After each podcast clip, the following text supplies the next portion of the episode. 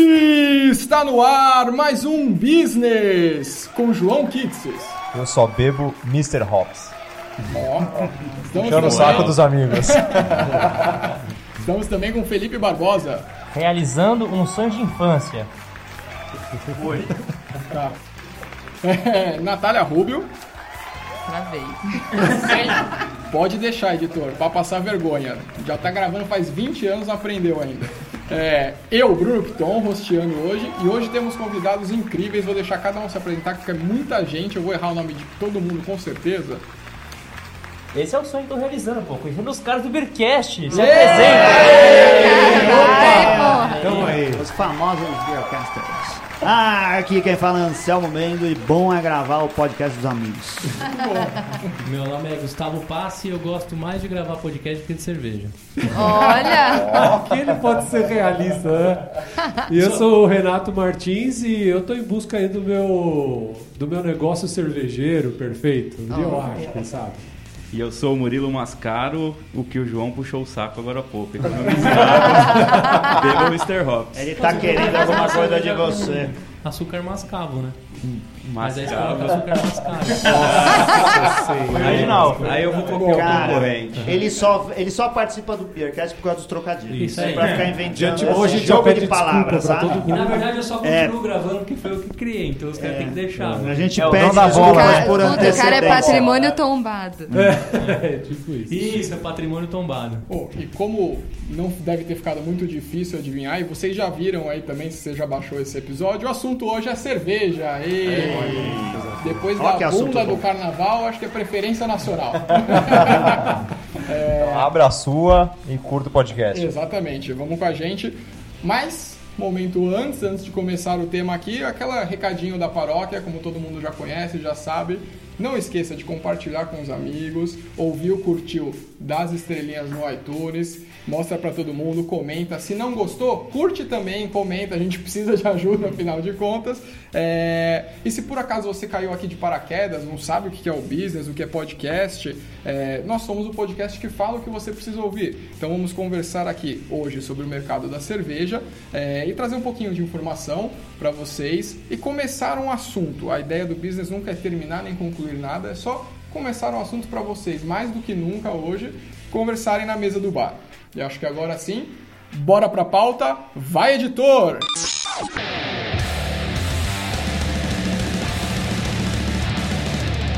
Business! Business!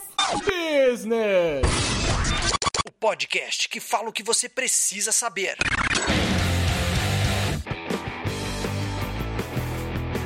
Bom, vamos começar aqui a pauta hoje, como a gente sempre faz, contextualizando e contando um pouquinho do mercado da cerveja, o que, que é, de onde veio, como surgiu. A propósito, hoje a gente falou cerveja de forma geral e a gente vai abordar um pouquinho de tudo, mas a gente vai acabar falando mais do mercado de cerveja artesanal. Então, vamos começar aí, né? Isso. É, Por favor, né? Cerveja artesanal, né? É. Por favor. Bom, mas Skol não é bom também? Não, é bom. Não. Os caras trouxeram, encheram a mesa de escoque. É, a gente tem que falar. Afinal, com milho ou sem milho, né? É, E lá se vai o primeiro patrocinador. A gente assassinou isso acho que no quinto, sexto episódio. É verdade. Muito bom. Gente, o pessoal do Beercast me corrige. É o seguinte, a cerveja é, é uma das bebidas hoje, uma das mais populares. Antigamente era o vinho e aí foi, o mundo foi girando e chegamos na cerveja. É, há muito tempo atrás, eu me surpreendi quando eu fui fazer a pesquisa, porque antes de terem as grandes marcas, a cerveja era feita artesanalmente, certo? Então existiam muitas lá no passado os imigrantes iam lá, colhiam, faziam as cervejas e aí era tudo muito artesanal mesmo, né? Até que chega um momento da economia onde todo mundo busca preço e aí as pessoas começaram a consumir mais cerveja, tinha que ter mais escala, preço e aí deu uma sumida esse tom do artesanal e aí acredito que não sei se o Anselmo pode complementar, o Gustavo, né, o Renato. Foi aí que o mercado das grandes empresas cresceram. Tantas essas grandes empresas que começaram como cervejas artesanais, cervejarias artesanais, até que lá para 95, certo? Alguns mercados como Sul, Sudeste, começam a ter de novo um resgate dessas micro cervejarias, então muita gente buscando novos paladares, nova produção, o preço, a economia começa a se estabilizar, então o pessoal começa a sentir de novo ali a necessidade de trazer algo diferente e aí começa a voltar a produção dessas mini cervejarias, micro cervejarias, e aí começa a falar. Não é gourmetizado, eu acho que tem um momento aí que também a gente pode discutir um pouquinho que ser artesanal não significa ser gourmet. é isso, meninos? É. Não, não, ser artesanal não significa ser gourmet. Começou lá, você tem razão, lá em 95, alguma coisa assim, o Brasil veio seguindo uma tendência mundial. Os Estados Unidos começou a puxar essa onda de craft beer e fazer o mercado crescer lá em volta disso, para brigar com as grandes marcas. E, assim, ver que o, mercado de cerveja artesanal poderia crescer de um jeito diferente do mercado europeu, onde é a tradição de se fazer cerveja. Né? O mercado europeu, onde nasceu a cerveja, é, não é o, o- o mercado das grandes marcas ah, ou da grande indústria, como é a Budweiser lá nos Estados Unidos. Ali estão todos os estilos mães da cerveja, né? Todo mundo começa a fazer cerveja seguindo estilos ah, ingleses, ah, alemães, lá da a, a Pilsen da República Tcheca, na Bélgica e esse, essas grandes escolas cervejeiras. Aí teve um momento que os Estados Unidos, como sempre, chegou lá e falou: ah, legal. Nós queremos fazer isso também, queremos subverter isso. E foi um grande boom de cerveja artesanal e de craft beer no mundo. Isso começou a afetar aquela, o, o- mainstream, mudar o modo de você perceber como se consome como se faz cerveja. O Brasil, lá na década de 90, começou a pegar um pouquinho disso daí e começaram a surgir as primeiras cervejarias artesanais por aqui. Tem lá a Dado Beer, que começou lá no sul, né? Eisenbahn, não sei a data 90 e da... pouco, Colorado de É. 94, É. ah, Dado Beer também 90 e pouco, tudo foi mais ou menos nessa época aí, né? E aí a gente ficou com algumas cervejarias é, e não foi o grande boom. O grande boom mesmo foi há 5 ou 6 anos atrás, que aí a coisa realmente explodiu e a gente começou a ter cervejaria artesanal, ah, a produção de craft beer em grande, em grande escala. não em pequena escala, mas em grande, Grande quantidade de cervejarias, né? É, explodiu, mas sempre a gente vai estar falando do número de 1 a 1,5% do mercado como um Ah, todo. sim, né? Bem tímido aí. Então é, É. bem é bem o mundinho dessa turma, mas um boom dentro dessa turma. né? Mas do mercado do que 1%? Do mercado de cerveja. Ah, tá. mercado Todo nacional. Todo o mercado. Nos né? Estados Unidos Ah. esse, time, esse número não é tão tímido. Lá, lá tem um, é um pouco mais avançado. Tá Acho que 10%. 10, perto de 15 eles, eles programam lá. A gente começou na mesma época de lá? Não, lá foi antes e aí veio pra cá Sempre depois. lá um certo? pouquinho antes. A gente tá sempre. A gente tá aí uns 15 anos atrás, 20 anos atrás dos Estados Unidos, né? É, e, e o mercado de cerveja no Brasil é, me parece, ou talvez forma leiga, mas é o, a receita certa para dar certo, né? Então, o Brasil, país quente, tropical. Claro que a Europa seja um país é, de clima frio em Europa determinadas não é um épocas. país, João. A Europa Só um detalhe. é que eu jogo War no War, no meu War tá em Europa. Perto de Você Vladivostok. joga a versão Império Romano. É, não, Europa, é, Mongólia, China, é isso que tem no mundo. Mackenzie. É, me parece a receita certa para esse país, né? Então, um país quente é uma bebida que você pode gelar, é uma bebida gasificada que tem algo diferente do vinho, você não toma muito gelado, mas aqui você tem calor quase que é, 100% do ano. Então, A gente, deixo para os especialistas. Cerveja, né? O país que gosta de cerveja. Cara, então isso é- ajuda é- muito. mas assim, o Brasil ainda não é, é de longe assim um país que bebe muita cerveja. Eu, se eu não me engano, o último censo acho que a gente estava em vigésimo tanto de, de é no consumo per capita, né? A gente consome, eu até busquei o dado aqui, no ano de 2014, 2017, é, 60 litros é, por ano. Isso é muito pouco, assim, se você for ver a República Tcheca, os outros países, acho que a República Tcheca, que é um dos países que É. mais consome, acho que está em 130, 140, é, um, é uma Sim, diferença né? absurda, É um absurdo, assim, né? Pode, E pode a ser gente que queria. Pode ser que eu esteja errado, mas me parece que, assim, obviamente que a, a cerveja é culturalmente muito forte no país, mas ainda não é a bebida mais barata de se consumir, especialmente quando falando de cervejarias artesanais, né? Sim. Então talvez por isso que esse volume não seja maior, né? Você vai pegar pro- provavelmente cachaça deve estar disparado na frente, né? Porque tem- Corote é mais fácil de dizer. Mas, Mas, ó, tem a teoria que corote ficou caro, porque se popularizou. É. E aí começou a vender no mercado, no carnaval o corote. Estão gourmetizando o corote. corote. Daqui a pouco até o duelo. Nossa, achei que eu ia viver pra ver isso. Mas 15 reais o corote. 15 reais o a corote, cara. movimentação do, do Fábio Assunção agora assumindo esse, essa Mercado de parada no cocaína Brasil, esse número vai mudar. Tem várias pessoas ativando o modo Fábio Assunção, a gente vai mudar esse, esse valor. Mas uma coisa que você falou que é bem interessante, eu acho que o mercado cervejeiro é um micro-universo do que está rolando economicamente no mundo, assim.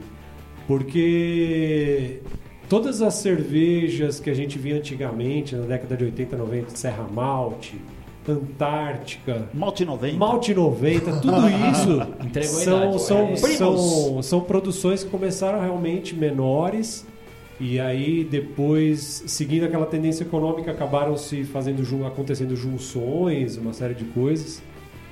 E hoje a gente também vê esse mesmo reflexo, porque hoje você vê, por exemplo, a Google, que é uma empresa gigante, ela, ela tem aquela preocupação de estar comprando as empresas menores ali, as startups e tal. E hoje a gente tem mais ou menos esse mesmo cenário, porque você tem as grandes, a Bembev, esse tipo de, de, de empresa que está se preocupando em comprar as menores, como Colorado, como Walls, é, como outras cervejarias. Então eu acho que o mercado cervejeiro é meio que um reflexo do que está acontecendo na economia mesmo assim. Aí eu- Mas eles compram não com, com a ideia de ameaça, mas para aumentar o leque de produtos. Então, o É. Faz isso também. Não, então, né? mas então nunca acho como que ameaça. é As bem- pequenas nunca é uma ameaça. O grande mercado de cerveja tem duas coisas que diferenciam ah, bastante e que faz assim o mercado de cerveja artesanal ser forte e ser gourmet. O mercado é gourmet. É gourmet porque tenta atingir um público de, de classe média que tem o poder aquisitivo para comprar esse tipo de cerveja. É assim, a gente espera que mude e fica brigando isso o tempo todo. E os nossos amigos cervejeiros caseiros, a gente tem muitos, né? Que fazem cerveja caseira para poder pagar mais barato as cervejas, estão aí querendo desgourmetizar o mercado. Mas o que muda é que assim, a grande mercado de cerveja, o que se chamava de cerveja, se fechou em cima do estilo mais barato e mais fácil de fazer e que caía no gosto popular de produção eh, de, de consumo de cerveja. Então, a cerveja mundial são as American Lagers. São um, um- o- a Brahma, a Antártica, a, A Kaiser, a Budweiser. Budweiser, são todas American Lagers. Essas que dominam o mundo e que tem aí 90 e tantos por cento do mercado. O que a cerveja artesanal propõe fazer é resgatar todos os 130 estilos ou mais de cervejas que existem no mundo. Então a produção não é fazer, a preocupação não é criar um estilo de cerveja e fazer isso daí massificar e chegar a todo mundo. Não, é trazer toda a experiência sensorial que é consumir cervejas com toda essa variedade de ingredientes que a gente pode empregar na É, produção. E, e temos um caso real aqui, vamos ouvir. É, Murilo, você abriu sua cerveja para tomar a cerveja mais barata, cervejaria, para quem não É. sabe, o Murilo pode contar, tem uma cervejaria. Você abriu para tomar mais barato, abriu para uma oportunidade de negócio, abriu para um crescimento. De onde surgiu essa. É, eu acho que tudo é uma consequência, né? A gente abriu sim lá atrás para tomar cerveja mais barata e cervejas diferentes. E, e com o tempo a gente foi entendendo que o mercado está cada vez mais aceitando outras cervejas e experimentando. É, a gente começou a ver isso com os amigos e, e aí isso foi se tornando um business e hoje é um business, mas a gente também toma cerveja mais barata. Eu acho que sim, eu acho que o, que o, que o preço é uma barreira hoje para esse, pra esse consumo ser maior, assim. Uma cerveja hoje. É, é uma, é uma das coisas que a gente sempre fala no Beercast, que é a gente.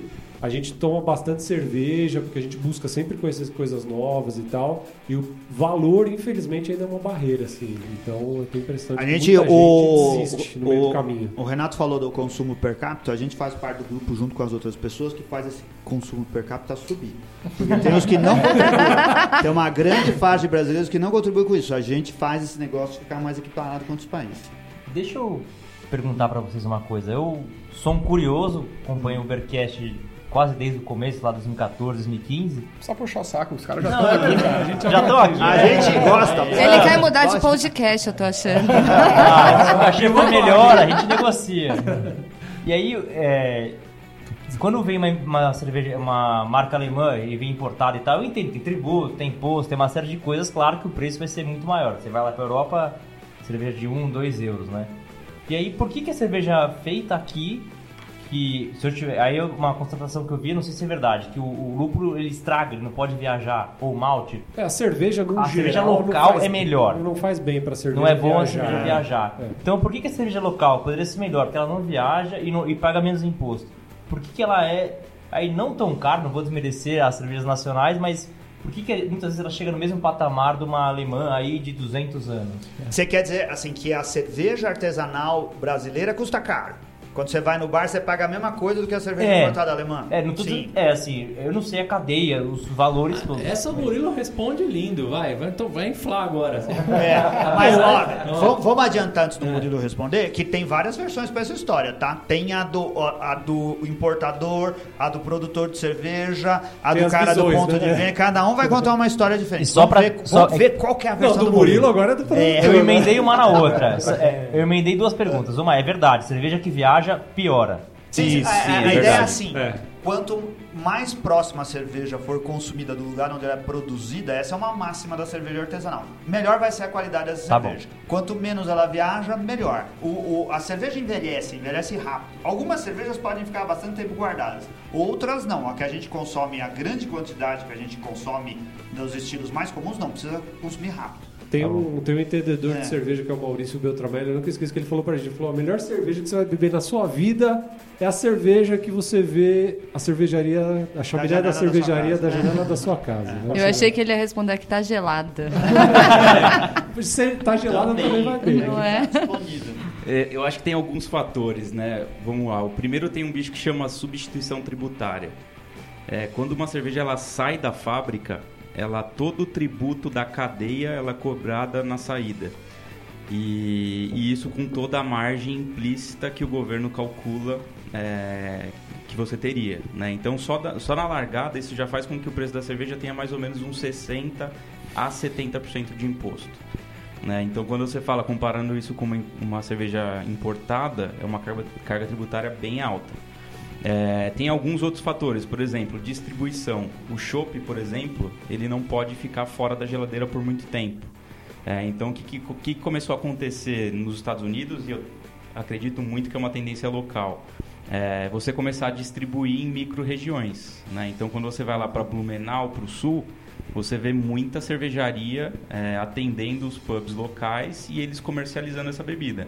Quando você coloca a logística nisso para levar a cerveja para longe, isso fica caro. E o terceiro é o que todo mundo conhece, que é a economia de escala, né? As cervejarias artesanais, elas têm uma escala muito menor, compram insumos muito mais caros, é, tem equipamentos que são super caros no Brasil, né? Então você vai comprar todo o aparelho de inox, todo esse investimento que a cervejaria faz é um investimento alto, pesado e com risco grande, né? Murilo, imagino que tem uma diferença é, do timing que você tá em cerveja artesanal, né? Talvez muito no começo você ainda consiga é, fazer a cerveja na panela que você comprou no supermercado. Você deve ter uma fase intermediária que você deve passar por decisões super difíceis até chegar numa escala em que você tem sua própria fábrica. É mais ou menos isso? Então, É, é exatamente isso, né? Você começa com é, aquela cerveja produzida em casa, você vai ver que ela custa muito barato, né? Porque ela não tem imposto, ela basicamente você tem investimento zero. É, você compra uma, uma quantidade de produto baixo. Investimento zero não, né? Você não roubou as panelas, nem os insumos. Só se for assim. Então, bom, no meu caso foi zero porque eu roubei da minha mãe, né? Ah, tá bom. Assim sai barato, A né? panela de feijoada, né? Não, você tem algum investimento, né? Baixo. né? e aí você produz uma cerveja relativamente barata. É, o próximo passo é, é- é o que a gente está agora, né? Que a gente é uma cervejaria cigana. É basicamente você produzir uma cervejaria que tenha capacidade ociosa, né? E quando você faz isso, você começa, você- adiciona dois, dois fatores, né? Um é a margem da cervejaria e o dois é basicamente o imposto, a substituição tributária que você começa a pagar. Então esse salto já te joga num outro patamar de preço, né? De, que fica muito mais caro do que uma produção é, caseira. É, e aí você tem o terceiro passo, que é a hora que você verticaliza essa produção e você tem a sua própria fábrica e aí sim você captura é, uma margem que era da cervejaria, é, continua tendo a substituição tributária e aí você consegue basicamente baixar preço. Então você vai ver que geralmente cervejarias é, ciganas elas in- investem muito mais em uma boa receita, em um bom branding em uma boa distribuição, que é o que ela tem de valor, do que é, no, é, no- enfim, na sua margem, etc. E aí, só pra quem não entende, o que é cervejaria cigana? É verdade, desculpa, vamos lá. É, cervejaria Cigana é basicamente uma cervejaria que ela é, produz em cervejarias que possuem capacidade ociosa. Então eu não tenho uma fábrica e eu, utili- eu utilizo essa capacidade das cervejarias para produzir a minha, a minha cerveja. É, eu tenho a minha receita, é, coloco isso na fábrica e aí eu retiro o produto final. E lê a mão dos consumidores para saber o que eles desejam consumir. A mulherada ia consumir mais cerveja, por isso lê o futuro, né? É. Gente, eu tenho, tenho uma dúvida, né? Porque a gente falou muito da né, distribuição, só que assim, eu vi que em 2018, a cada dois dias se inaugurava uma cervejaria. Hoje são mais de 170 mil rótulos. E a concorrência nesse mercado? Porque a gente sabe que nas grandes é tudo muito concentrado, né? Nas que não são artesanais. Mas essa existe uma concorrência ou é mais uma colaboração que existe entre quem produz cerveja ou as próprias cervejarias. E eu ouvi dizer de uma tal de Abra Serva, que acho que é a Associação Brasileira de Cervejas Artesanais. Ela tem alguma atuação efetiva ou ela tá mais lá para para tentar soltar dados? Como é que funciona isso? Tem, a Abracerva é uma, a principal entidade que congrega todo o pessoal que está envolvido com cerveja artesanal e a produção de cerveja artesanal. A gente não está no momento de estabilidade do mercado, a gente está no momento de boom, onde ainda está crescendo e tem muita gente entrando. E como um mercado novo e num negócio novo, nem todo mundo está entrando profissionalmente no mercado. Hoje o que a gente tem com muitos cervejeiros Uh, tem muito cervejeiro cigano. O cara que não é a indústria. O que, que ele fez? Ele criou uma empresa, uma cervejaria, que é um negócio, mas que não tem o chão de fábrica. Ele não produz nada, ele não compra insumos, ele não transporta, ele não distribui. O que ele faz é contratar os serviços que fazem essa etapa do processo. Tem um monte delas. O custo dessas aumenta muito, como o custo do moído é mais alto por causa disso. Não que não dê para trabalhar assim no mercado, muita gente trabalha. Mas essas tantas cervejarias que abrem todos os dias, provavelmente não vão estar no mercado daqui a alguns anos. Ainda vai ter uma estabilização disso. Ou o cara vai sair de ser cigano e vai entrar numa cervejaria, vai montar sua fábrica, esse tipo de coisa, e eh, essa situação vai mudar em algum momento. Porque a gente tem preços altos, inflacionados. Dessa coisa de só para dar dois exemplos, a gente tem coisa assim, não é só.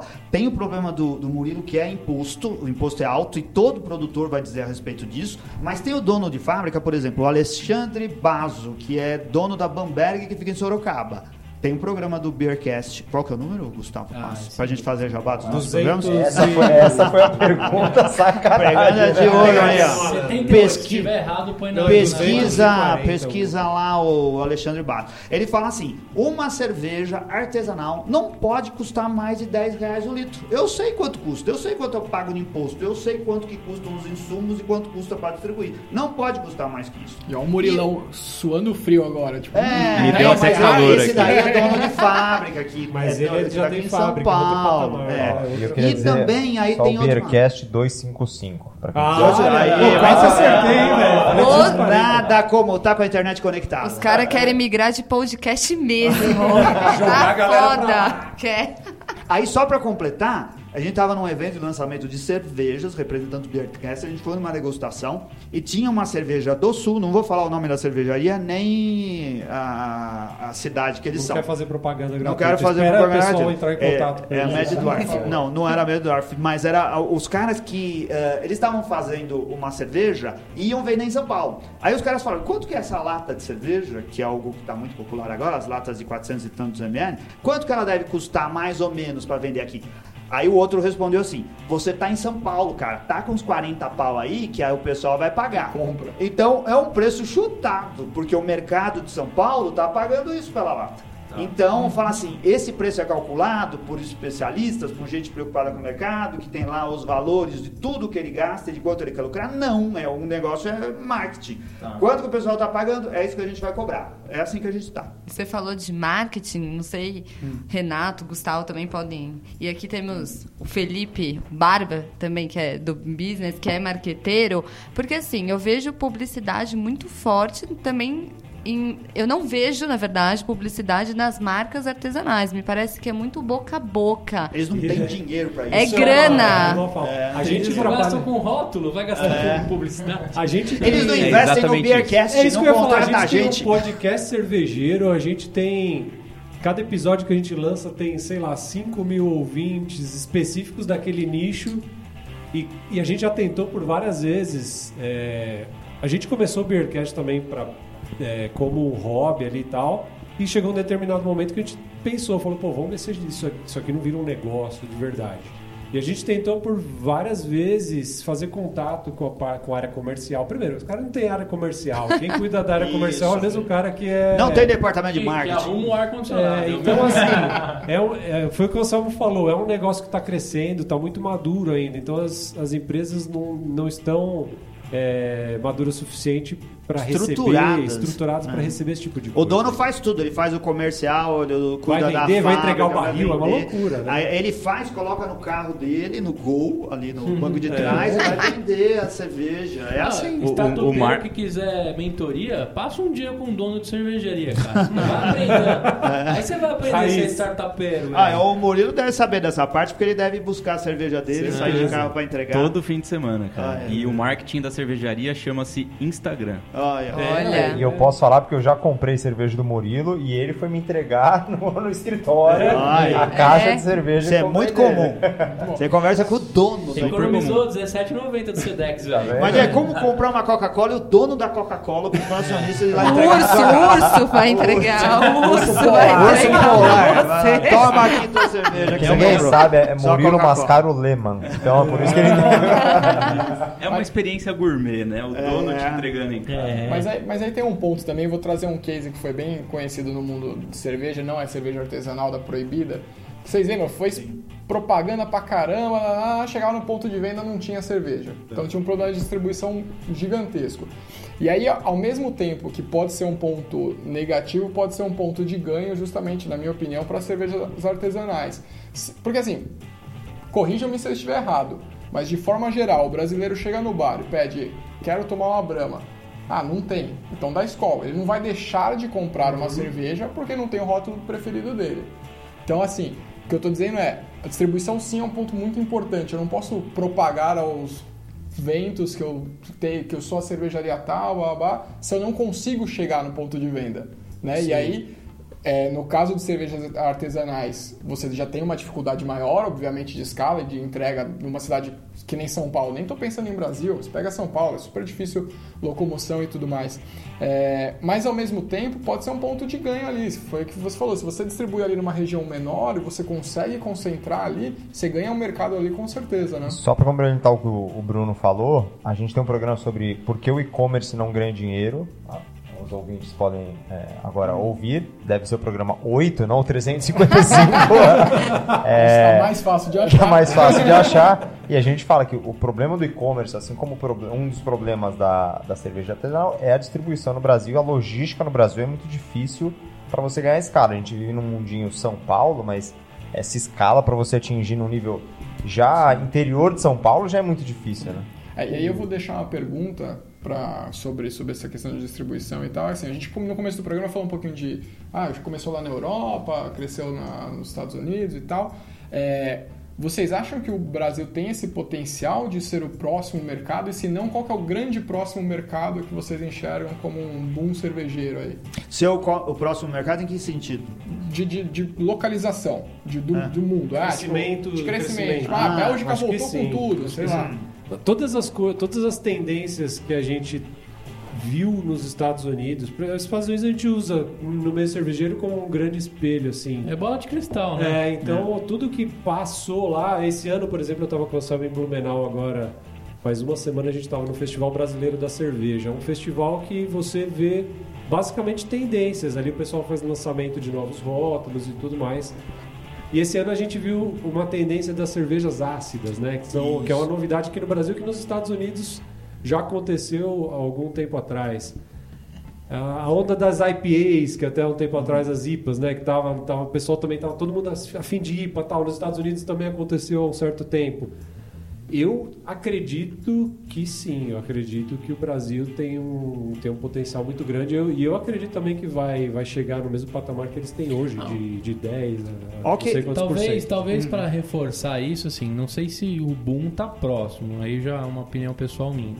Porém, o mercado brasileiro tem ganhado respeito, tem até um estilo Catarina Sauer, é, que foi é, consagrado pelo BJCP. Oficializado, É, né? oficializado, então o Brasil já tem ganhado um pouco de notoriedade no assunto, né? Grandes jurados de grandes concursos pelo mundo são brasileiros, né?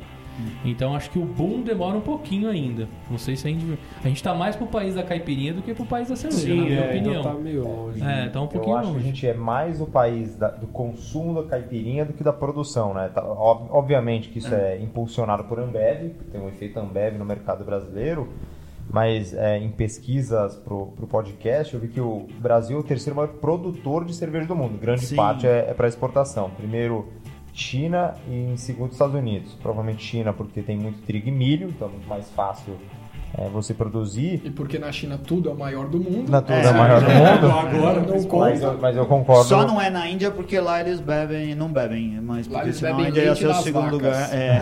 Mas você Mas vê um eu concordo. indicador disso também. A Ambev, foi o que eu falei isso. A Ambev tá numa preocupação gigante, cara, de, de comprar cervejarias que iniciaram como pequenas e agora já tem uma, uma notoriedade, já conquistaram medalhas em campeonatos e tal. Então a gente já vê essa essa movimentação. Eles av- avançaram em cima do mercado de cerveja artesanal ou gourmet. Ou no- eh, e compraram algumas cervejarias para tentar estar dentro também desse segmento. E me fala uma coisa, compraram cervejarias. Hoje, na, na área da comunicação e as marcas estão na onda de falar tudo que é experiência, né? E eu acho que para cerveja e cervejarias artesanais tem muito esse lance da experiência. Vocês acham que hoje o que tem no mercado entrega uma experiência diferente mesmo? Ou é o pessoal que foi sentar lá para tomar cerveja artesanal diferente? Ou o cara vai lá porque tem a, sei lá, em São Paulo tem, por exemplo, a cervejaria do Urso e lá tem alguma coisa diferente, uma atração. Como é que é esse lance da experiência nessas cervejarias? É, acho que a, que, que a gente ainda está no momento de, de aprendizado e o público está sendo formado. Tem muita gente que vai nos lugares eh, típicos de cerveja artesanal, nos principais bares, nos principais pontos de venda, nos brew pubs, nos tap rooms, para curtir essa experiência. É, ah, tem uma variedade diferente de sabores, o ambiente é diferente, o formato é diferente, eu estou me envolvendo com isso. Quantos desses vão ficar porque realmente gostam de cerveja é algo que vai se definir aí com o passar do tempo. E vocês não acham que isso é uma porta de entrada legal justamente pra essa galera que eu tá ia falar conhecendo? isso agora, Ah, né? lá, Porque já- assim, ó- Ele é mais um aí trocando de podcast. Valeu! Porque todo mundo que, que começou, a gente mesmo, a gente começou a beber cerveja artesanal lá, lá atrás porque começaram a importar muita cerveja de trigo pro Brasil. E aí você tinha aquele copão de trigo gigante, e aí o cara abre a cerveja de trigo e serve no copo no final daquela giradinha e bota e a espuma fica naquele copo gigante. Cara, tudo isso é experiência. E é o que faz o cara ter aquela primeira impressão, aquela vontade, a primeira vontade de beber. E aí depois o produto é de qualidade e tal, e aquilo faz perpetuar. Posso confessar uma coisa? Quando era comecei a beber, não vou revelar a idade, né? Porque pode pegar mal. Eu não gostava de cerveja, aí eu tomava cerveja com menta. Vocês já tomaram isso? Horroroso! Chopimenta! Que groselha. É groselha. Groselha é, com pessoas que- Isso. Chopementa. Aqui no, Beleza, pode sair, João. Chopp de vinho. aqui no, no business a gente sempre faz um paralelo do, de um mercado com o outro, tenta traçar comparações. É, a gente está chegando à conclusão que é um mercado que vai ser cada, mais, cada vez mais pulverizado, né? Cada vez mais micro cervejarias, seja pela regionalidade do negócio, enfim. Como a gente está atrasado, como o Anselmo falou aí, que- atrasado entre aspas, né? 15, 20 anos distante dos Estados Unidos, como que tá lá, o que a gente consegue projetar para cá daqui a 20 anos? É, vai ser que nem o mercado de banco, que no final ficam só 5 e sai comprando todo mundo? É, vai ficar uma coisa regionalizada? O que, que vocês enxergam? E aí quero saber de vocês todos aí. Que sabem muito mais cerveja do que a gente, A- obviamente. a- a- Aí é uma opi- opinião muito pessoal. O que eu acho é que o mercado vai ser bastante enxugado, a gente vai ter muito menos cervejarias, muito menos ciganas e ah, alguns consolidados. Muito mais profissional. É, a gente já não está mais 20 anos atrás dos Estados Unidos. A gente está fazendo as mesmas coisas que eles estão fazendo lá agora.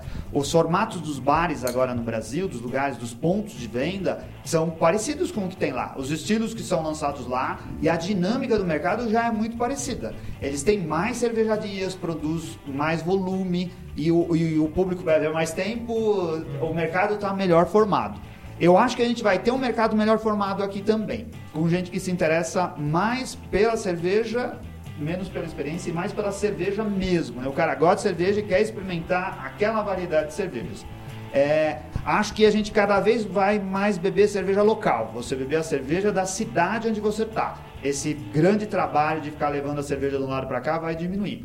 Isso que o Renato falou, a gente já percebeu claramente agora no Festival Brasileiro de Cerveja, o quanto que lá em Blumenau tinha muito mais cerveja local do que nas edições anteriores. Muita cerveja do Sul, muitas cervejas de Florianópolis, de Blumenau e das cidades. Lá é cidade de imigração alemã, né? Muitas delas. Então é muito comum a cidade ter a sua cervejaria. Eu acho que isso é um, é um negócio inevitável. São Paulo já tem as cidades com suas cervejarias. E a gente vai beber essa cerveja que esse pessoal faz. A Natália comentou uma coisa sobre o vo- volume alto de cervejarias que estão aparecendo e tal. Uma coisa que, que a gente tem percebido agora e que está acontecendo nesse momento é a grande quantidade de brew pubs. Que é justamente o, o que ele comentou sobre o cara. é, é, não adianta o Brasil, tem dimensão continental aí, o transporte, a malha viária é ruim, não tem, e é caro, né? É, uma das, uma, o que o pessoal parece estar percebendo é que você fazer o chopp, vender o chopp fresquinho ali é, é muito mais vantajoso. E na verdade, isso agora, a quantidade de brew pubs que tem aparecido é uma quantidade absurda, assim, né? É, aí, na, na linha da opinião pessoal do futuro do negócio, a minha opinião é o seguinte: é, eu acho que vai continuar esse reme-reme, que bom querer mais gente aparecer, etc., como aconteceu uns anos atrás.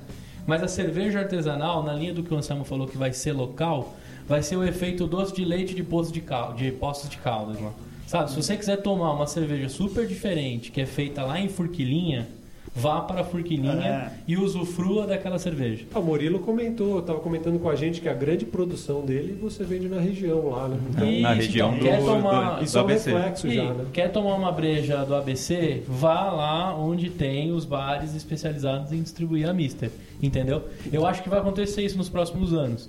Porque, cara, a gente tem uma malha é, rodoviária péssima, né? O Brasil não vai conseguir arrumar isso nos próximos anos. É, comprometeu o nosso PIB, a greve dos caminhoneiros por, sei lá, foram oito dias, né? Então a gente sabe o quanto a gente é dependente desses caras. Não vai dar para arrumar isso. A gente vai continuar com frete caro, com imposto pesado e vai ficar o reme, reme, reme, reme, 1%, cara. Não vai demorar para fazer barulho, entendeu? Então vai ser, cara, quer comer o melhor é, requeijão do Brasil? É na região tal. Quer tomar a melhor breja, a melhor IPA? Região tal, entendeu? É, Sabe eu- uma coisa que. Ah, desculpa. Eu tenho um mix das duas, das duas visões, né? Que é assim, eu acredito muito na cervejaria local, muito mesmo. E eu acho que as marcas grandes elas estão tendo cada vez mais dificuldade é, de se posicionar como uma empresa pequena. É, saiu uma pesquisa recente dizendo que 40% dos consumidores têm a percepção de que quando uma marca grande compra uma pequena, a qualidade da cerveja cai.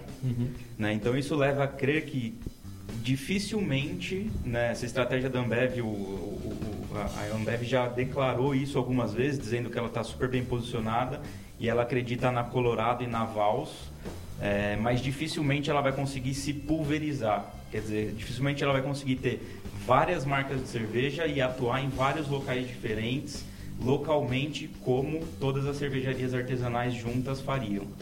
Né? Então isso me leva a crer que cada vez mais eles vão perder muito market share e eles vão ter uma dificuldade muito grande em como barrar isso. Né? É, isso você já vê nos Estados Unidos e aí por preço também, né? Alguém comentou aqui sobre 10, por 10 a 15% do volume de cervejarias é, artesanais, isso é de volume, mas de preço eles já são o dobro disso, eles já são na casa de 25%. Né? Quer dizer, o cara está comprando, está pagando mais caro e eles estão lá desesperados entendendo como é que eles vão fazer para atingir esse público. Mas queremos dizer que nós que consumimos cerveja artesanal bastante, a gente também acha caro. A gente quer pagar mais barato. Todo mundo reclama. A gente acha- Porque a gente quer beber mais quantidade. Vocês são daquele cara que quando vocês estão no bar tomando uma cerveja artesanal e um cara vai e pede uma das tradicionais, vocês olham de cara feia? Vocês tentam converter o cara ou não? Nunca, não, não, não. Não, é que não vende no mesmo Gustavo. lugar. Não vende no mesmo lugar. Não dá pra você chegar no bar e falar, me vê uma IPA da, sei lá, de quem? Se não tiver, me traz uma brama. Não existe isso. Não tem. o- Então, é o cara que no é- churrasco leva a cerveja. Eu Não. sou o cara que no churrasco eu tento levar uma cervejinha pra galera conhecer. Isso que eu ia levo, perguntar. Ah, glacial. Isso aí é um mau caratismo impressionante. Eu sou desses. Eu sou desses. Não deixa nem entrar, né? Vai embora. E também tem aquele peso, né? O cara tem um podcast de cerveja, velho. Todo mundo começa É, a pegar que que ele vai trazer? essa daqui não, fica tranquilo, velho. Aqui é humano também, todo mundo toma igual. É, eu acho que só para concluir esse tema de Ambev no mercado é, artesanal, a gente já vê crise assim é, institucional em, em Ambev, em resultado, e eu acho que como ele falou é muito interessante, porque ela nunca vai conseguir comprar todo mundo, esse mercado nunca vai se consolidar num só.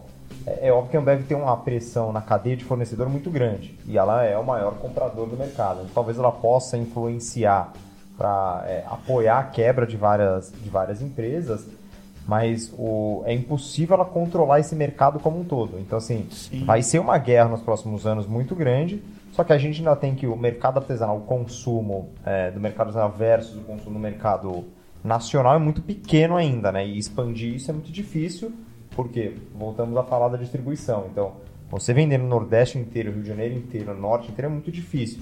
Então, eu acho que assim, nos próximos poucos anos, acho que a Ambev ainda domina esse mercado com cervejas, principalmente para distribuição, com as cervejas comuns, mas esse mercado artesanal acho que incomoda cada vez mais a Ambev. Em minha opinião particular, ela não sabe o que fazer com isso. É, e, e eu acho que nem vai se preocupar em mudar isso daí, porque isso daí vai ser assim mesmo. Você vai, viaja para Bélgica. Bélgica é a, a meca da cerveja da eu ia falar cerveja artesanal, não é artesanal, é lá é da indústria cervejeira belga. Eles são os pais de um monte, de uma grande variedade de estilos de cervejas, estilos clássicos, coisas que ah, fazem parte da história da cerveja. Todo mundo que adora cerveja ah, adoraria viajar para a Bélgica para conhecer todas as cervejarias de lá. Os mosteiros trapistas, né, estão lá. As cervejas feitas há centenas de anos foram criadas lá. As leveduras que só existem na Bélgica. A gente vai lá, encontra bares maravilhosos, faz tours cervejeiros incríveis. Cada cidade tem a sua cervejaria eh, clássica, né? Onde você vai beber a cerveja que não são as mainstreams. Mas se você for andar pela periferia de Bruxelas, você vai ver o pessoal tomando a Jupiler, caixas e caixas, que é a Brahma, é a cerveja lager igual todo mundo bebe, porque no mundo inteiro beber a cerveja mais barata, né, e a mais refrescante é o que vai ainda mover as pessoas. E aqui vai continuar sendo a mesma coisa, nos Estados Unidos a mesma coisa em todos os lugares. É um segmento de mercado que eu acho que vai mudar, mas não vai ser, ah, agora acabou a cerveja, não vai ter mais Brahma, vai ser tudo IPA, não existe isso. E acho que tem uma questão do que? O que você fala, né? Então tem muita gente que fala, pô, acho legal cerveja artesanal, pô, tem o negócio da cadeia produtiva, tem, né, todo esse esforço, mas tem uma coisa que é o seu comportamento. Isso descola um pouco, né? E eu acho que no, no Brasil tem muito disso, né? Todo mundo, pô, legal, legal, mas na hora de comprar, por exemplo, foi o que o Renato falou, no churrasco, um ou outro leva, às vezes é uma cerveja, né? Acabou, e aí o que tem é o que o pessoal vai beber. É que o limite do cartão de crédito a gente- né? Permite. E aí eu falo, é ainda um mercado nichado. Não tem jeito. É. E são homens na faixa de 25, 30. A gente vê até algumas mulheres entrando. Tem, tá aumentando bastante tá as aumentando. mulheres, viu? Assim, nos impressionou, por exemplo, lá em Blumenau, a quantidade de mulheres que estavam no festival. Eh, dá para chutar uns 40%? 60% homem, 40% É, mulheres, aí. que a gente nunca tinha visto nessa proporção. Mas tem bastante mulher Não, cerveja. e inclusive esse é um ponto que a gente queria até trazer para discussão também, que é justamente isso, as mulheres elas estão não só não vou dizer tomando cerveja, né? Parece até um pouco masculinizar demais a parada, mas o machili, sei lá, eu não sei se tem um termo só pra isso. É machismo mesmo. Machismo mesmo, É. mas parece que rola um interesse maior agora. Você vê mais mulher produzindo cerveja também, que era um mercado exclusivamente, praticamente masculino, né? Eu acho muito interessante esse, esse movimento de, de sociedade como um todo. E, bem ou mal, vem através da, de, de um mercado de cerveja que é... É, e um reflexo disso, a gente começa a ver movimentações até nas propagandas de cerveja, né? Sim, Que há sim. dois, três anos atrás era machista. simplesmente uma mulher de biquíni na praia virando uma Você cerveja, citou a né? Proibida que fez a maior cagada do mundo na, Sim. na publicidade, quando criou lá a, As Proibida tcheca Mulher. lá, como que era proibida- também? É, como se tivesse uma cerveja mulher. As mulheres ficam malucas no mercado que a gente conhece quando fala que uma cerveja é pra mulher. Fruit beer, fruit beer é uma cerveja pra mulher. Não existe isso. Cara, e assim, tem, É. tem profissionais, as, as melhores profissionais, Sim. por exemplo, sommeliers de cerveja, jurados de cerveja, cara, tem, são as mulheres, assim, elas atuam de forma, eu acho que até em maior quantidade que homens, É, talvez, não sei. tem algumas coisas que ainda são um, um- um nicho e uma segmentação da mulher dentro do mercado. Tem pouca mulher dona de cervejaria. Tem pouca mulher trabalhando dentro da fábrica. Tem, mas é pouco, é Isso. muito mais homem. O dono de cervejaria é a imensa maioria, é tudo homem. Né? Mas quando tem é excelente. Vide a dádiva, por sim. exemplo. Ah, sim, as, as mulheres levam a sério. E o uma coisa que a gente percebe é que, pelo menos dentro do meio cervejeiro, assim, é, não existe muito esse negócio de preconceito, assim, eu acho que o pessoal é, lida muito bem com essa situação, assim, de É, a mas tem a muito a cerveja. ver porque as mulheres brigam por causa disso e tem movimentos de Tem falar assim, não, não aceitamos, né? Nós estamos lá para ser igual os homens, beber as mesmas cervejas que eles, fazer Carregar as mesmas coisas que eles e fazem. vai. Isso daí. E aí, e aí a gente conhece muitas cervejeiras, mulheres que produzem cerveja, que trabalham como sommelier, que estão no mercado atuando num monte de área. Ótimo. Tem algumas entrevistas, inclusive, que o pessoal pode escutar no Beercast, já levando É, eu não produzo nada, mas eu amo O beber. episódio 251, tô brincando. E você, como uma mulher no meio de um podcast cheio de homem, não dá moleza para esses caras. Traz as De- mulheres para participarem do programa. Com É certeza, gente. É, acho que só um ponto que quem tá escutando não, não, não sabe o limite da artesanal. O, o Anselmo falou de mais de 150 estilos que existem realmente, né? Alguns mais reforçados no Brasil, que é o, as IPAs, né? É, quando a gente fala de estilo, assim, a gente tomou algumas cervejas aqui. Tinha a Bex, tinha a Corona, tinha a Rugarden. A Rugarden é um estilo de cerveja, uma wheat beer, a Beck é uma lager. Isso. E a gente vai E a Corona cerveja não de é cerveja, trigo, né? É, a Corona não é cerveja. É um exame de urina. sacanagem. É, só, só para ressaltar que realmente existe dentro desse mercado, a gente tem uns seis ou sete estilos que ficam rotacionando. O Murilo, como cigano, deve ter umas, umas apostas que ele sabe onde sai mais, né? Mas fica rotacionando entre seis e sete estilos. Mas existe um mundo muito maior que isso. Por isso que é um mercado que ainda não tem a bala de prata, né?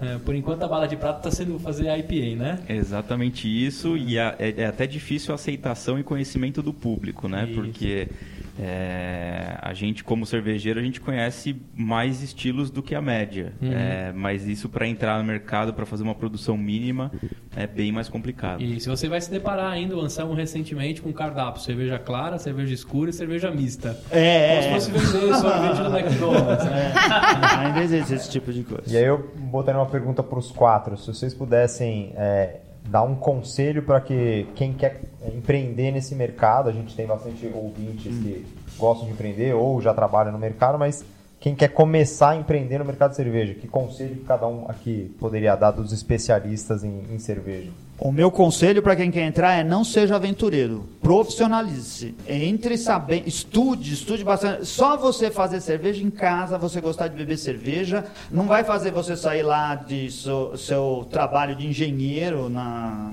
concessionária pública para abrir uma cervejaria, o negócio dá certo. Tem que estudar muito, tem que se interessar pelo mercado e a, a cerveja não é um universo o dono da empresa, não é um universo, não é uma atividade de uma pessoa só. O cara cuida da produção, cuida do marketing, cuida das vendas, tem que ser profissional, tem que ter, tem que ter gente para estruturar um negócio. Isso não está acontecendo, a gente percebe isso direto e gostaria que fosse assim.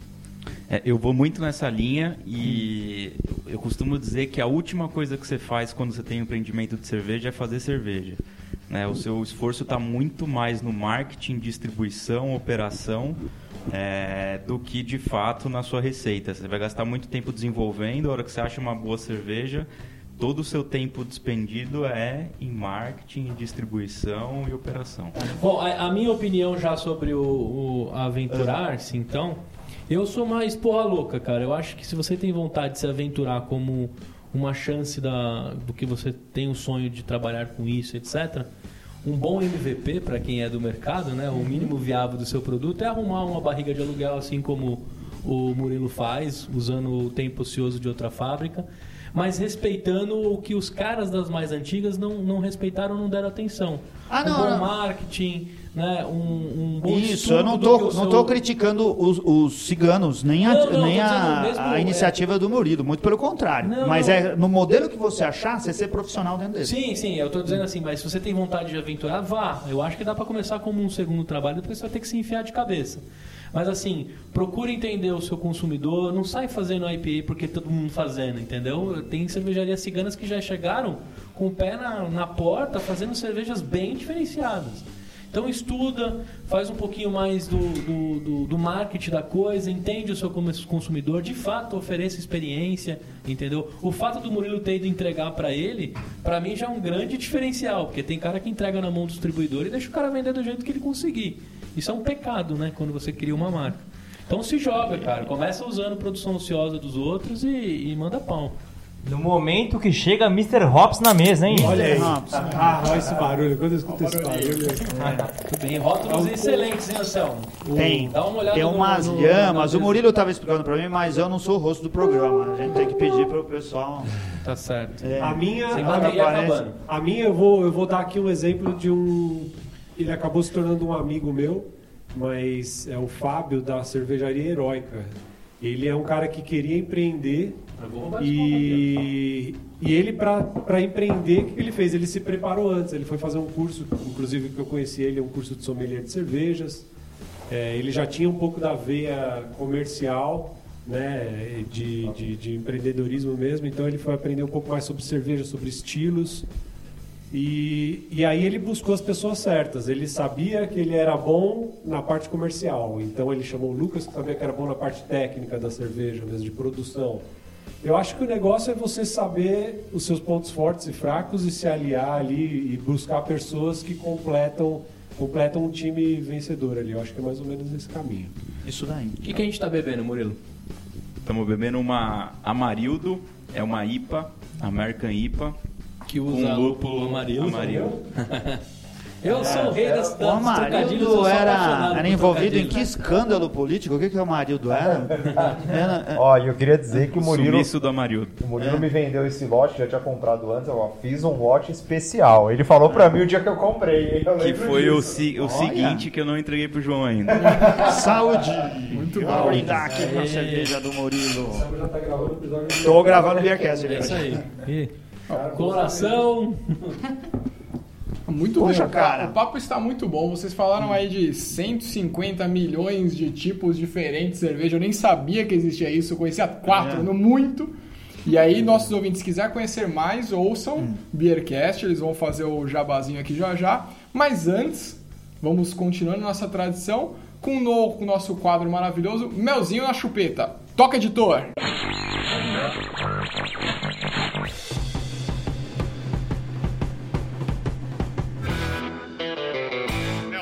Chupeta.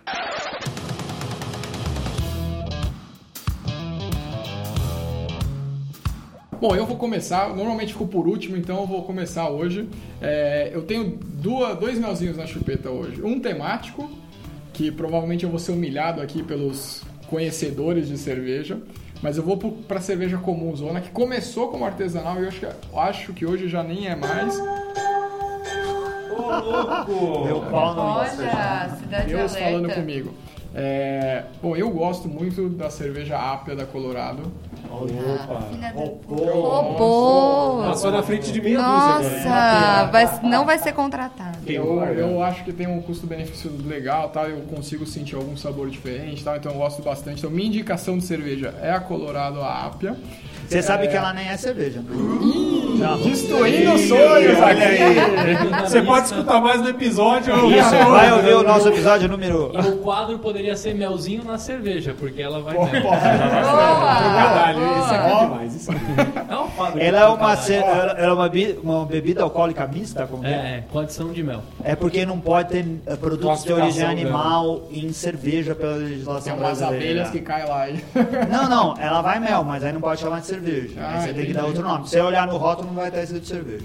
Então, minha indicação de não cerveja é Colorado Lager. mista com adição de mel. Exatamente.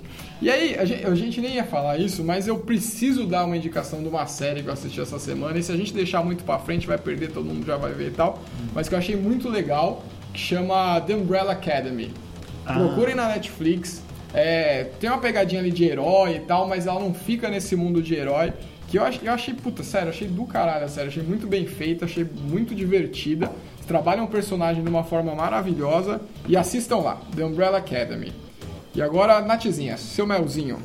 Eu vou indicar uma cervejaria que eu gostei muito. Ela fica, acho que é Pinheiros, né? Ali do lado do metrô Faria Lima, a Goose Island. Olha, essa é boa pra caramba. E ela teve, o hein? já foi, já comprou essa daí também. É, mesmo? Ó, Goose ó o hora é. aí. Muito boa, achei. Não Ele é um sei falar o pub, so- isso. eles vendem, produzem cerveja lá. Tem cerveja que vem de fora, mas a maioria das coisas é produzida lá dentro. Maravilhoso. Boa, boa escolha, hein? Gostei. É um dos melhores bares de cerveja da cidade. Chupa. E dá pra, Ah, e dá é. pra, e dá pra. E é cerveja. Chupa, assim. Esse é cerveja. Não, e, ó, Lá no dia 15 ou 30, porque lá você deixa um rim. e- e- e lá, e lá dá pra comer bem também. Tem umas comidinhas boas também. O hambúrguer Tem, de tem, pato. Excelente. Não sabemos se aceita VR, mas tenta lá. Vamos lá, Anselmo. Eu vou aqui agradar mais uma vez o nosso ouvinte patrono Daniel Córdova, que fez uma cerveja, ganhou um concurso cervejeiro, ele é cervejeiro caseiro e ganhou o concurso da Beerland, uma cervejaria lá de Santa Catarina, e produziu a sua cerveja em grande escala. E agora a gente soube que ele vai vender a cerveja em São Paulo. Então a Catarina Sauer com caju, que eu não lembro o nome da cerveja, você lembra? É camaleão ou um negócio parecido com isso. É um nome esquisito. Gosta Mas aqui, vai que aqui. nem estudou sobre O meu grande medo é só assim, lá em Blumenau, no festival, eles estavam vendendo a 7 reais a latinha. E vai chegar aqui em São Paulo a 160 reais a latinha, provavelmente. Mas procurem, porque a cerveja dele ficou maravilhosa. E agora, complementando, Umbrella Academy, que está passando na Netflix, é uma série, mas ela foi criada a partir de uma história em quadrinhos É verdade. desenhada por um brasileiro, Gabriel Baez. Barros. É, desenhava os quadrinhos. Os quadrinhos são muito legais também. Se você gostou da série, lê os quadrinhos que é bacana. Boa. E foi profunda essa. Nossa. Minha indicação não poderia ser diferente. Não pode falar da própria cerveja. É, alto voto não É, vale. alto voto não não. Pelo amor de Deus. Quero ver agora você se virar. Me ferrei. É uma que chama. Procurem lá, Mr. Hops Iris. É a nossa Irish Red Ale que acabamos de lançar. Legal. E tem uma lhama no rótulo. É a Yama Iris. certo, muito bem. Muito bem, eu tenho três dicas rápidas. Tá abrindo o Três bar nunca é Brew Três. Pub da Rue Garden aqui no Largo da Batata, no Potato Valley. Essa né? mesma cerveja que vocês trouxeram aí Isso aí, visitar o Tia Café, que vocês deixam uma grana lá na família Passe. é do irmão dele. é Corta essa parte. corta, corta, Tia Café é um bar rock and roll com 32 torneiras de cerveja artesanal. Mas ninguém pagou a família. gente, então não sei se chega no final do programa. Pode mandar isso. É é uma dica para fazer com o tema do podcast de vocês. Tem uma cerveja que chama Startup Brewing. Procurem alguns taps, no Equinox tem. E, claro, o logo da, da, da cervejaria é um, é um foguete. Para startup tem que ter foguete, né? Essas são minhas três dicas. Bom, a minha dica aqui vai. Cara, muitas vezes o cara, quando quer se aventurar pelo, pelo meio cervejeiro, assim, o cara fica meio sem jeito de buscar algumas coisas e tal. Tem um bar de um amigo nosso que chama Barcearia, que é um bar aqui em São Paulo, na região de Moema. Então, quem quer Coreano. começar, é coreano, inclusive é uma história de sucesso, porque eles começaram com uma ideia maluca, assim, lembra? Conversaram com a gente sobre a ideia. Porção de cachorro, umas paradas bem brincando, mentira. E eles, e eles abriram com uma ideia, de- uma, inova- uma ideia inovadora de um bar de autosserviço. Então lá não tem garçom nada. Você vai na geladeira, você, se- você pega o que você quer, passa no caixa, como se fosse um supermercado, pega o seu copo, o seu abridor, vai para sua mesa, senta, se serve. Então é um ambiente bem legal. Se você quiser, tem um sommelier lá que pode te ajudar a escolher uma cerveja que você queira. Não tem aquela pressão, sabe, de você chegar e ter que escolher uma cerveja e tal. Você vem, você fica à vontade. Mas é precisa legal. pagar, é bom dizer. E não tem dash check. Precisa pagar, mas os preços são excelentes, inclusive. Então tá lá minha dica para quem mora aqui em São Paulo, região de Moema, Barcearia. Ótimo. Joãozão? Vamos lá, eu tenho duas dicas, uma mais clássica, que eu já comemorei meu aniversário algumas vezes lá, que é o Brew Dog em São Paulo. Então, gosto muito muito do, do Brew Dog. Na verdade, eu vou colocar três dicas. Uma é um momento babaca que a gente, na última viagem que eu fiz com algumas pessoas na mesa para Nova York, a gente visitou a Brooklyn. Olha, É, vocês foram muito Brooklyn? legal a cervejaria. clássico, Vocês conheceram o Garrett lá, o Garrett é. Oliveira? Não. A gente foi na. E você tem uma visita pela fábrica da, da Brooklyn lá no, no, no bairro Brooklyn, no- em Nova York. Muito legal e é super pequena. é, a fábrica deles ali, muito legal. Ainda numa linha entre jamais que artesanal, mas ainda não é numa linha Ambev, um negócio tão grande. Então, muito legal a, é, a cervejaria. E uma última mais agora interiorana, a gente foi passar o carnaval na Chapada dos Veadeiros. Eu me esqueci o nome da cerveja, mas era uma cerveja com araticum. Que algum que aumentar e lembrar o nome da cerveja, Caramba. que era uma delícia, uma fruta típica de Goiás, parece uma fruta do Conde. Muito boa a cerveja. Posso dizer que eu bebi junto, lembro que é boa, porém também não é. Mas se você for pra lá, não tem muitas marcas. de Beberam muito cerveja. então, beberam É, muito. só tem uma marca, ela tem sabor jabuticaba e araticum. Você toma com araticum que era que é? melhor. Eu tava em Alto Paraíso de Goiás. Ah, Que tá. legal, hein? Essa Vamos perguntar pros ouvintes do Beercast. Boa. Boa. Felipe, Duas dicas rápidas. A primeira é uma cerveja, não tinha como fugir, né? É a Duvel ou Duvel? Do véu. Duvel. É belga, né? Isso. Uma bela cerveja. Um grande sumiu- clássico. Eu gosto muito, ela sumiu do Pão de Açúcar, é onde eu comprava sempre, mas deve ter em outros lugares. Não, mas tem, tem. Tem, né? É. Tem que ter um pouco de persistência, mas é uma belíssima cerveja, não é tão caro, pelo menos não costumava ser tão caro.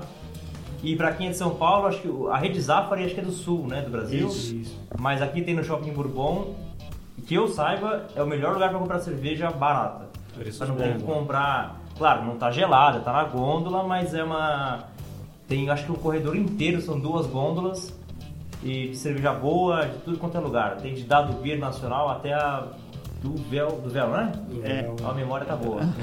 Então, confiram lá. Shopping Bourbon. Sempre Do tem, véu. sempre tem promoção lá no Zafari, inclusive. É, hein? muito bom, cara, O recomendo. Véu que foi o episódio 3 do Beercast. Olha aí, enciclopédia humana.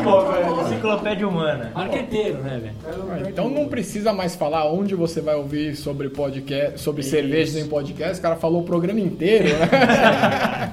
Só procurar, mas deixa aí o jabá de vocês, meninos, por favor. Como que a gente acha o Beercast ou vocês nas redes sociais? É, Murilo vai falar também depois da cervejaria dele, por favor.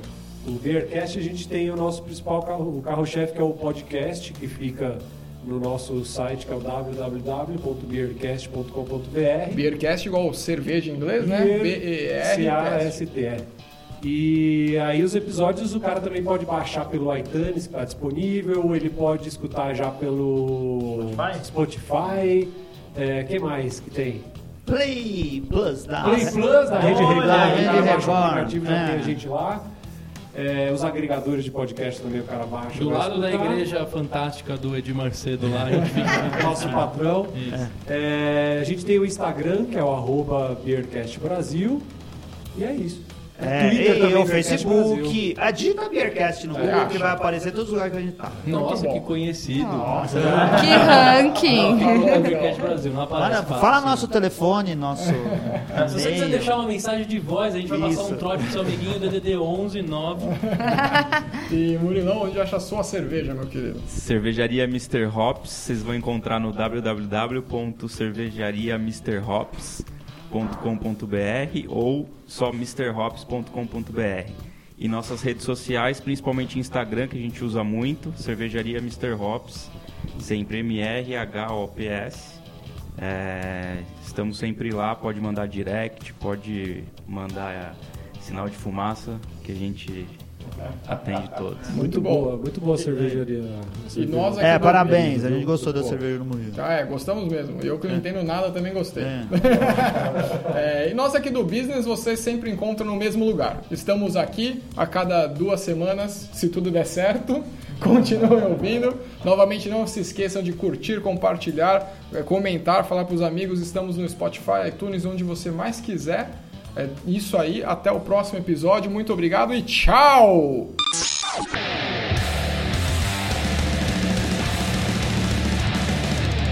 Business! Business! Business! O podcast que fala o que você precisa saber.